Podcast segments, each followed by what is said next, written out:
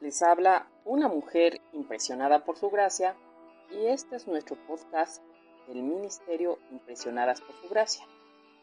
Estás escuchando Reto de Lectura 365.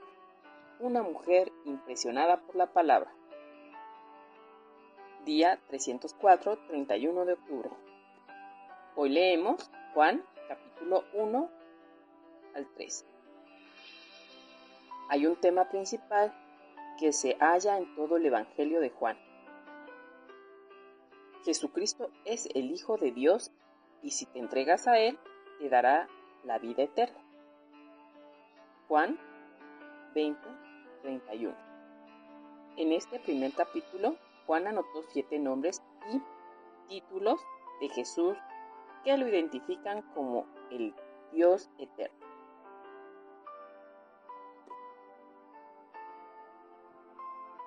El verbo, Juan, capítulo 1, versículos 1 y 3 y 14. Jesucristo es el verbo eterno. Juan, capítulo 1, versículos 1 y 2. Jesucristo es el verbo creador. Juan, capítulo 1, versículo 3. Jesucristo es el verbo encarnado. Juan capítulo 1, versículo 14. La luz, Juan capítulo 1, versículos 4 y 13. El Hijo de Dios, Juan capítulo 1, versículos 15, 28 y 49. El Cordero de Dios, Juan capítulo 1, versículos 29 y 34. El Mesías, Juan capítulo 1, versículos 35 y 42. El rey de Israel, Juan, capítulo 1, versículo 43 y 49. El Hijo de Hombre, Juan, capítulo 1, versículos 50 y 51. El testimonio de este capítulo entero es claro. Jesús de Nazaret es Dios venido en carne. Dios está aquí los seis discípulos que hasta este punto, pasando el capítulo 2, habían confiado en Jesús, empezaron su caminata con Él, la cual duró toda la vida, y desde el principio empezaron a aprender más sobre Él. Los que leemos el registro de los evangelios en su totalidad, nos inclinamos a dar por sentado estos eventos. Pero para los discípulos cada día y cada nuevo evento trajo maravillas que eran difíciles de entender. Nada más, en este capítulo, Juan anotó, anotó tres revelaciones maravillosas de Jesucristo.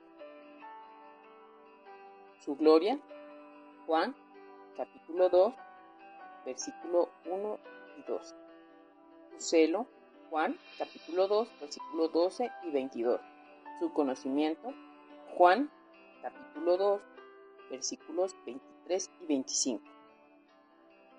Al seguir el ministerio del Señor, en el Evangelio de Juan nos damos cuenta cómo el Señor pasa gradualmente de brillante luz de la popularidad a las negras sombras del rechazo. Al principio fue fácil para la gente seguir a la multitud y presenciar los milagros del Señor. Pero luego, las palabras del Señor empezaron a penetrar los corazones, produciendo convicción, y la convicción lleva bien a la conversión o a la oposición. Es imposible ser neutral. El acertado conocimiento de nuestro Señor del corazón humano es otra evidencia de su deidad porque solo Dios puede ver el corazón del hombre. Este breve párrafo nos prepara para la importante entrevista con Nicodemo, relatada en el próximo capítulo. Nota la repetición de la palabra hombre. Juan capítulo 2 versículos 25, 3 y 1. Nicodemo quería saber más de Jesús, pero acabó aprendiendo más de sí mismo. El Nuevo Testamento es uno de los temas claves en Juan 3. Además, en este capítulo veremos a Jesucristo en tres papeles diferentes. El Maestro, Juan capítulo 3, versículos 1 y 21. El Esposo, Juan capítulo 3, versículos 22 y 30. Y el Testigo, Juan capítulo 3, versículo 31 y 36. Al repasar el capítulo 3 de Juan se puede ver que el apóstol Juan está recalcando una relación personal con Jesucristo. Es una relación viva que empieza con el nuevo nacimiento, el nacimiento de arriba. Cuando recibimos a Jesucristo en nuestras vidas, participamos de su misma vida y llegamos a ser hijos en la familia de Dios. También es una relación de amor porque Él es el esposo y nosotros somos parte de la esposa. Como Juan el Bautista, deseamos que Jesucristo crezca y que nosotros menguemos. Él debe recibir todo el honor y la gloria. Es una relación de aprendizaje porque Él es el testigo fiel que nos proclama la verdad de Dios.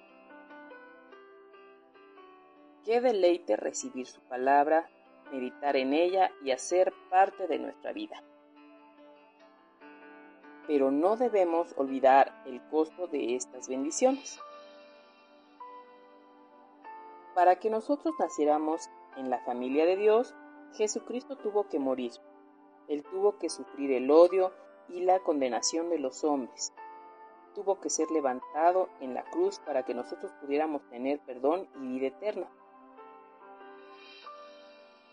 Que nunca nos demos esto por sentado. Es necesario que Él crezca pero que yo mengüe. Juan capítulo 3 versículo 30. Gracias por escucharnos en este bello día. Nuestra oración es que Cristo vive en tu corazón por la fe y que el amor sea la raíz y el fundamento de tu vida y así puedas comprender cuán ancho, largo, alto profundo es el amor de Cristo. Bendiciones.